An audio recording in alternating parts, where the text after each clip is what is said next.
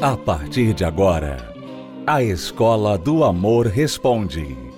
Apresentação: Renato e Cristiane Cardoso.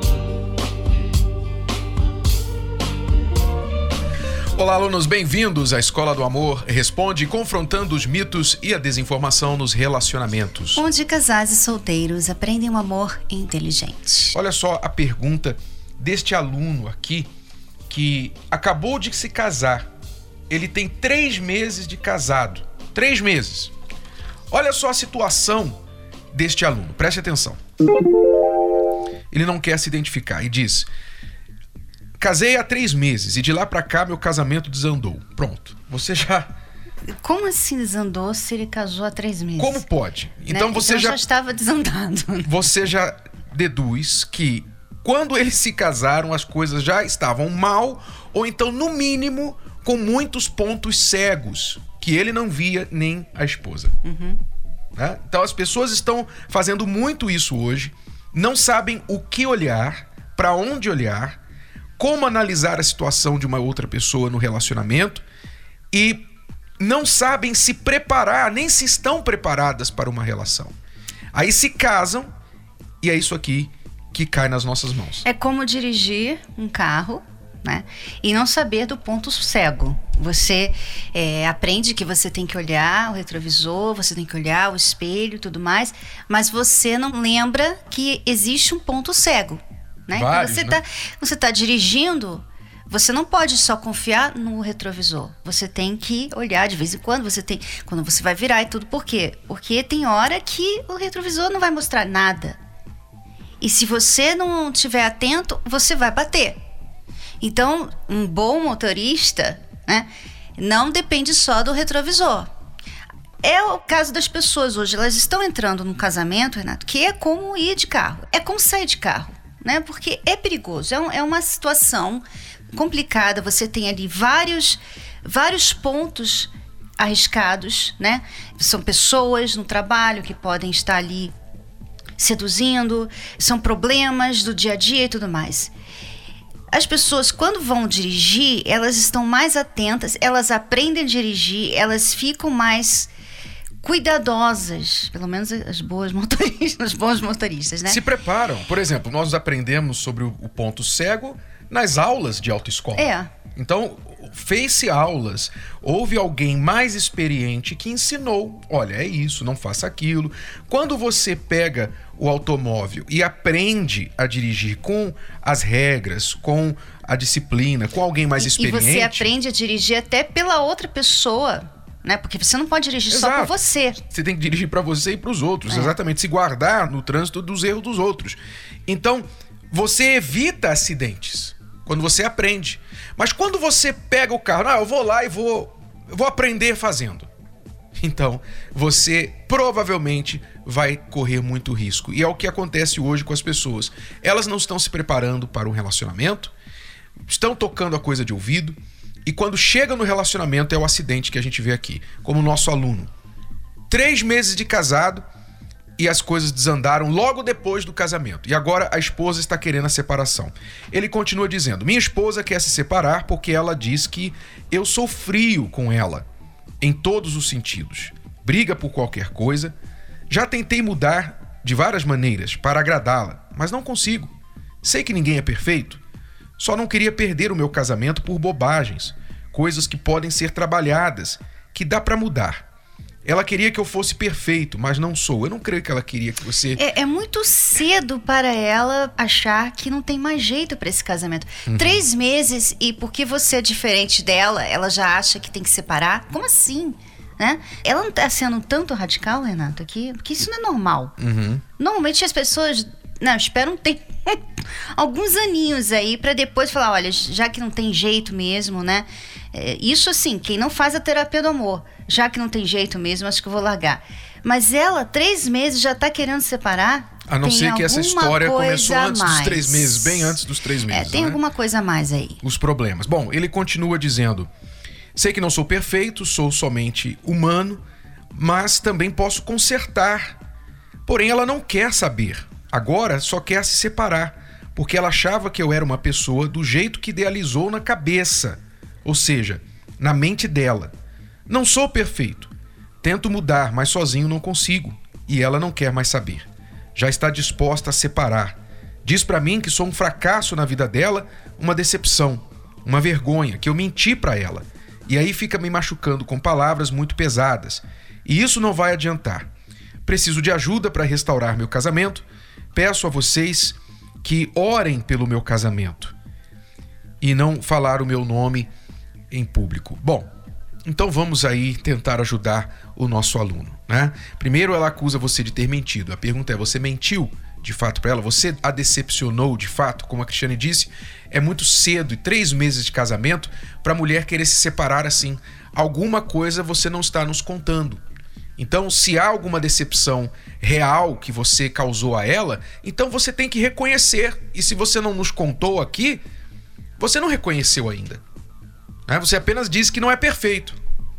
E que está disposto a, e a melhorar. as pessoas têm essa mania, né? De dizer que toda hora, ah, ninguém é perfeito, todo mundo erra. Tá, e daí? Você vai ficar usando essa desculpa até quando? Para você ser uma pessoa difícil, né? Então, você tem que olhar para si e ver. Uma coisa que você falou que me chama atenção é que você falou assim: ela diz que eu sou frio em todos os sentidos, né? Então, não é só uma pessoa fria, né? Uma pessoa que não é carinhosa ou que não, não, não é atenciosa, mas em todos os sentidos. O que isso quer dizer, hein? Em todos os sentidos, né? Pode ser, Renato, pode ser que o que ele não teve coragem de falar ali na mensagem de texto que ele nos enviou é querer frio também na cama. Né? E isso realmente é decepcionante logo no início do casamento, porque três meses e a pessoa é fria na cama já dá a ela uma, né? Peraí, como assim? Eu casei? Será que já no início do casamento a gente acabou de, né, de casar? e ele ser frio comigo, como assim? Que que Se é, é frio no início, imagina daqui né? a uns Então 10, 20 isso realmente assusta. Isso assusta. Tá? E se for esse o caso, você tem que ver por que, que você é assim. Isso você não pode usar. Ah, ninguém é perfeito. Como assim? Né? Normalmente, no início do casamento, tem até mais. Né? A pessoa não é fria. A pessoa está mais interessada. É Assim, por isso que se chama lua de mel, né? Lua, noite, coisas que acontecem à noite, lua de mel. Então, você tem que ver isso aí. Se você olha para isso, né? Esse seu jeito frio de ser com ela, como uma coisa, uma falha, né? Um, um defeito seu, você aceita. E não é um defeito. Tá errado. É enganador. Ela não casou pra ficar na casa com o homem como se fossem irmãos. E outra coisa, você disse que ela idealizou na cabeça dela que você era de um certo jeito. Isso é muito comum, tanto da mulher quanto do homem. Normalmente mais da mulher. Mas os dois lados acontece. São as idealizações. Quando a pessoa é solteira, ela fica imaginando: bom, quando eu me casar, vai ser assim, assim, assim. É igual pai e mãe de primeira viagem, né? Quando pensa em ter um filho, pensa: não, meu filho vai ser diferente. O meu filho vai ser assim, o perfeito. Melhor que todas as outras crianças que eu já vi, os filhos dos outros por aí. Só que todo casamento tem as suas dificuldades. Todas as pessoas têm as suas particularidades. E quando você idealiza, você se casa idealizando que o seu marido vai ser assim, assim, assim, ou, ou a esposa, então é claro que você será frustrado, porque ninguém. Primeiro, muitas vezes essas idealizações não são nem expressadas no namoro. A pessoa nem sabe expressar. Quando eu me casar, eu espero que vai ser assim, eu quero uma pessoa assim, não gosto disso, não gosto daquilo. Fica na cabeça da pessoa. E ela só exterioriza isso depois que ela é decepcionada. Aí, já casou, ela fala: ah, não era isso que eu esperava, mas ela nunca falou o que ela esperava. Então, as idealizações são realmente muito perigosas. Não sei se realmente ela está sendo irracional com respeito a isso. O fato é, o que fazer agora? Você quer salvar o seu casamento. Muito bem, você disse aqui, sozinho eu não consigo. A coisa mais certa que você falou na sua pergunta. Sozinho eu não consigo. É por isso que existe a terapia do amor. Então, agora, você não vai ficar implorando para ela voltar, você não vai ficar implorando para ela que ela te aceite de volta, porque não houve mudança da sua parte. Primeiro você vai correr atrás da mudança. Você diz que está disposto a fazer a sua parte, mas sozinho não tem conseguido. Então, aluno, você nos escreve aí do Ceará, aí no Ceará, em Fortaleza, como em várias cidades do Ceará, nós temos a terapia do amor. E você poderá participar aí quinta-feira, especialmente às 19h30 aí no Ceará, como em todas as localidades da terapia do amor. O que vai acontecer com ele e com todos os que estão buscando ajuda como ele, quando começarem a fazer a terapia do amor, é o seguinte: na palestra da terapia do amor, você vai entender onde você está errando. Nem sempre isso está claro para a pessoa. Você vai ter os seus olhos abertos para entender onde você errou. Segundo, você vai entender também onde o seu parceiro errou, de fato, e onde o seu parceiro estava certo, exigindo certas coisas a seu respeito. E terceiro, você vai receber direcionamento, como mudar. E quarto, poder para mudar. Você vai conseguir ser uma pessoa diferente. Quando você conseguir isso, então a sua esposa vai olhar para você, a notícia vai começar a correr de todas as pessoas próximas que começam a ter contato com essa nova pessoa que você vai se tornar. A notícia vai chegar aos ouvidos dela e ela vai ficar curiosa. O que aconteceu com ele? Ele está tão diferente. Que é o que a gente ouve todo o tempo nos testemunhos da terapia do amor. Pessoas que vieram sozinhas inicialmente lutar por seu casamento mudaram e o cônjuge veio atrás. É, e elas, elas mudam tanto que elas chegam a ficar melhor do que aquela idealização que o cônjuge tinha, sabe? Porque normalmente as pessoas nem sabem o que o que é legal, o que é bom. Né? As pessoas têm uma ideia muito errada do que é, é, um marido bom, uma boa esposa. As pessoas às vezes não tiveram isso em casa, não viram isso nos pais, então tem uma expectativa errada. E através da terapia do amor, muitos homens têm se tornado bons maridos, muito bons maridos, mulheres boas esposas, além das expectativas. Tão além que os problemas que eles trouxeram com eles quando eles começaram na terapia do amor se tornam simplesmente o passado até um testemunho. Uhum. E eles contam aquilo ali como uma história que já se passou e que eles superaram. Bom, já voltamos para responder mais perguntas dos nossos alunos. Recomeçar é algo necessário para quem deseja ser feliz no amor. Mas como recomeçar quando os traumas fazem parte da sua história? Como ser feliz após ter sofrido tanto no amor? Comece reconstruindo o que é mais importante: você. Participe nesta quinta-feira da Terapia do Amor. Palestra especial com Renato e Cristiane Cardoso, às 20 horas, no Templo de Salomão Avenida Celso Garcia, 605 Brás. Estacionamento e creche para os seus filhos são gratuitos.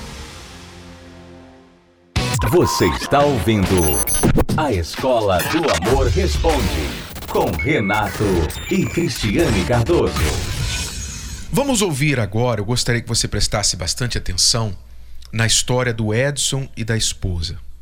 Veja só o que aconteceu e como que a esposa do Edson conseguiu dar o primeiro passo para a restauração do seu casamento. A gente sempre teve um bom relacionamento, mas eu deixei eu me perder né, nessa jornada. Nós temos 28 anos de casado e de, uns, de vamos dizer assim, de 10 anos para cá exatamente, começamos a sofrer por minha parte, por minha culpa, em termos de traição. Tá? Então, assim, sempre teve uma boa referência antes disso, em termos dos amigos, parentes, sempre fomos bem vistos. E depois desse tempo, a gente começamos a sofrer muito com isso. Parece que eu vivia uma fantasia, vamos dizer assim, eu não sabia realmente o que fazer. Eu vivia o dia a dia, curtia, ia para casa, vamos dizer assim, não queria saber de nada, não estava nem aí. Tenho meu comércio, ainda tenho, graças a Deus, e hoje prosperando um pouquinho mais mas assim, eu não, não queria saber. Queria saber de, vamos dizer assim, de rua, só de rua. atrás de mulher, isso aqui e aquilo lá. Eu descobri há mais ou menos assim, uns dois anos atrás, né? Que ele já havia me estava me traindo há sete anos. Aí o que aconteceu? eu falei assim para ele, ó, então tudo bem, eu vou te perdoar, pronto, vamos viver a nossa vida, porque nós temos uma família, tem 20, praticamente 28 anos de casado. Então, vou deixar tudo assim? Não, então vamos tentar de novo. Aí dei uma chance, duas chances, três chances para ele, mesmo assim ele continuou me traindo. Aí teve um dia que eu cheguei, chega, não quero mais, não aceito mais, eu não quero, não quero mesmo. Aí eu falei, não dá mais, pega suas coisas, vai embora. Eu fiquei em casa, ele saiu de casa, ficou um mês longe de casa. Conheci a terapia através da televisão, né? Aí eu sempre ouvia os programas. Aí eu falei para ele, vamos, ele não. Aí eu falei, então tudo bem, então essa, então você vai ter que sair. Aí ele foi embora. Foi embora, ficou, a gente ficou afastado um mês mais ou menos. Eu não sabia nada dele, nem ele sabia nada de mim, porque eu estava muito magoada, estava com muita raiva, que eu não aceitava isso. Ele disse que não iria fazer mais e continuou fazendo. E eu descobri no celular dele as mensagens com a, a outra mulher que ele tinha. Eu sempre evitava de ir para casa, assim, sempre fugia, é, achava mil e um motivos para estar na rua. Aí quando ela me convidou, eu ficava afastando, não, não vou hoje, não vou hoje. E nós separamos por, durante um mês, eu fui para casa dos meus pais, fiquei muito pensativo. Aí decidi conversar com ela e ver se a gente tinha uma oportunidade de voltar a ser feliz novamente. Porque a gente sempre foi feliz junto. E aí comecei a vir e ouvir as, as palavras do Senhor e comecei a praticar. A partir do momento, do primeiro dia que eu estive aqui comecei a praticar e ela também começou a me orientar e a gente começamos a conversar mais.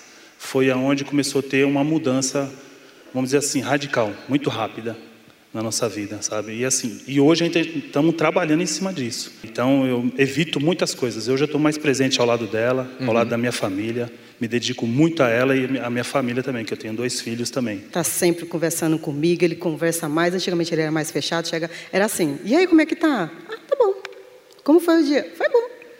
Agora ele já conta mais detalhes, fala como foi o dia, qualquer coisa, até piadinha que aconteceu no serviço, ele conta para mim. Eu mudei muitos fatores, tá? É, mais responsabilidade, que até então, vamos dizer assim, eu me julgava até um molecão. Né? Então eu mudei é, com a minha família, ter mais responsabilidade. Quando eles pedem alguma coisa, se estiver totalmente ao meu alcance, eu vou lá para fazer, não para tentar fazer, vou para fazer. E tento cada dia melhorar mais e mais. Veja que foi preciso ela tomar uma posição, né, se posicionar, dizer chega. Então, já que você não aproveitou uma, duas, três, quatro chances e não quer mudar, então vai embora. Foi depois que ele se viu lá sozinho, sem esposa, sem família, que ele reconheceu, não é melhor eu voltar para casa. né? Porque muitos maridos, bem como esposas, quando estão tendo problemas, pensam que a melhor coisa é sair de casa. É, ah, vou separar. Aí depois que separa, vê que saiu de um problema entrou em outro maior. É, principalmente com traição, né? Porque quando há traição, você está ali, você pensa que você está em love, né? Você está apaixonada, apaixonado. Só que aquilo ali é tudo ilusório. Né? Depois de um tempo, aquilo ali se torna um fardo, se torna um erro. Né? Você começa a ver que você errou. E aí você tem que deixar o orgulho de lado e reconhecer, olha, eu errei e eu preciso voltar. eu preciso uhum. voltar para minha esposa, né? E às vezes esse erro, Renato, tem outros erros, né? Porque aí a pessoa vai e além de ter a traição, tem um filho que uhum. nasce. Né? Então agora aquela criança que não tem nada a ver com a traição, com o erro do, dos pais, agora cresce, né? Cresce num, num lar desestruturado, porque o, o pai voltou para casa, né, da onde ele saiu, voltou para a esposa e a, aquela criança cresce num lar da amante, né? E aí, quer dizer, é um problema gerando problema. Mesmo um inocente paga o preço do erro do pecado dos pais. Mas que bom que o Edson e a sua esposa, né, começando com ela, vieram buscar ajuda e estão aí com o casamento restaurado. Essa ajuda está disponível a todos que quiserem. Vamos responder a mais uma pergunta dos nossos alunos. Cris e Renato, eu quero fazer uma pergunta sobre o meu casamento. Eu, meu nome é Andressa, eu tenho 23 anos e meu marido ele tem 42 anos. E a gente a gente não se entende, a gente não se compreende, ele não entende o que eu quero dizer e ele também não entende, sabe? É muito seguro, muito ciumento.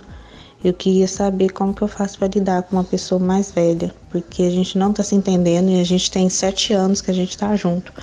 E é uma briga atrás da outra e toda vez é, quando a gente briga, a gente fica um, mais de uma semana sem conversar, chega quase a um mês a gente não, não faz, não tem relação. E aí o clima entre a gente fica muito frio. Aí eu gostaria de saber como que eu faço, se eu tenho que lutar pelo meu casamento ou realmente não dá mais. Ele não gosta dos mesmos gostos que eu. Aí eu queria saber como que eu faço para lidar com uma pessoa assim. Por que será, né, Andressa, É, que receba vocês... a sua vitória. Você que diz que amor não tem idade, que vale o- é o amor. Pois é, por né? que será que vocês não conseguem se entender? São 19 anos de diferença entre vocês. 19 anos de diferença. Você com 23, ele 42, vocês não se entendem. Ele é altamente inseguro, ciumento. Por que será Por que será? que ele é inseguro e ciumento? Você é uma jovem, na flor da idade, desabrochando. 23 aninhos. Você está desabrochando, né, subindo, começando a subir o pé da montanha. E ele está descendo a montanha. Né? Por que será que ele é tão inseguro? Pois é, aí é que está. As pessoas querem fazer funcionar o mais difícil. Preste bastante atenção. Relacionamento, quando tudo está encaixando, já é difícil. Por que procurar os relacionamentos onde há mais desencaixes possível? Então, você pergunta: devo lutar pelo meu É, casamento? como, Sim. como se relacionar com uma pessoa bem mais velha, né? Ela tem que entender isso. Você tem que entender que ele é inseguro por causa dessa diferença de idade de vocês. Então, você tem que passar para ele segurança. Você tem que chegar para ele, olha, eu não tenho olhos para mais ninguém. Inclusive, você pode ser jovenzinha, mas você tem que se vestir para ele. Tá? Então, todas as meninas da sua idade, da faculdade, tudo mais, na sua rua estão lá, né? Se arrumando toda jovenzinha. Você agora é casada. E você tem um problema de insegurança no seu casamento. Você quer resolver esse problema? Então pare de trazer insegurança para ele. Não fique querendo chamar a atenção de homem por aí. Você se casou com alguém de 43 anos, você então vai ter que procurar viver além dos seus anos. Ser mais madura. Porque. Porque. Gostei do seu. uhum. Porque ele também vai ter que descer um pouco, mas vocês vão ter que entrar no meio do caminho, e se encontrar no meio do caminho. Então, o meio do caminho aí são nove anos de diferença. Você vai ter que agir mais ou menos como mulher de 31, 32 e ele como homem de 31, 32. Pra vocês encontrarem no meio do caminho. Ora, é o esforço, é o E- sacrifício. E esquece aquela ideia, não tem que curtir, porque eu tenho 23 anos, porque eu sou jovem. Esquece essa ideia, porque agora você é uma mulher casada, você tem um problema no casamento, você não tem que curtir, você tem que resolver, você tem que ser uma mulher madura e responsável. Pra te ajudar, leia o livro Casamento Blindado. Leia, releia e pratique. Antes de você exigir dele, pratique a sua parte. Tá bom? Casamento Blindado 2.0. O seu casamento à prova de divórcio. Bom, alunos, é tudo por hoje. Voltamos amanhã neste horário, nesta emissora com mais Escola do Amor Responde pra você. Acesse o nosso site escola do amor responde.com. Até a próxima. Tchau, tchau. Tchau. Você pode ouvir novamente e baixar esse episódio da Escola do Amor Responde no app Podcasts da Apple Store e também pelo Spotify e Deezer.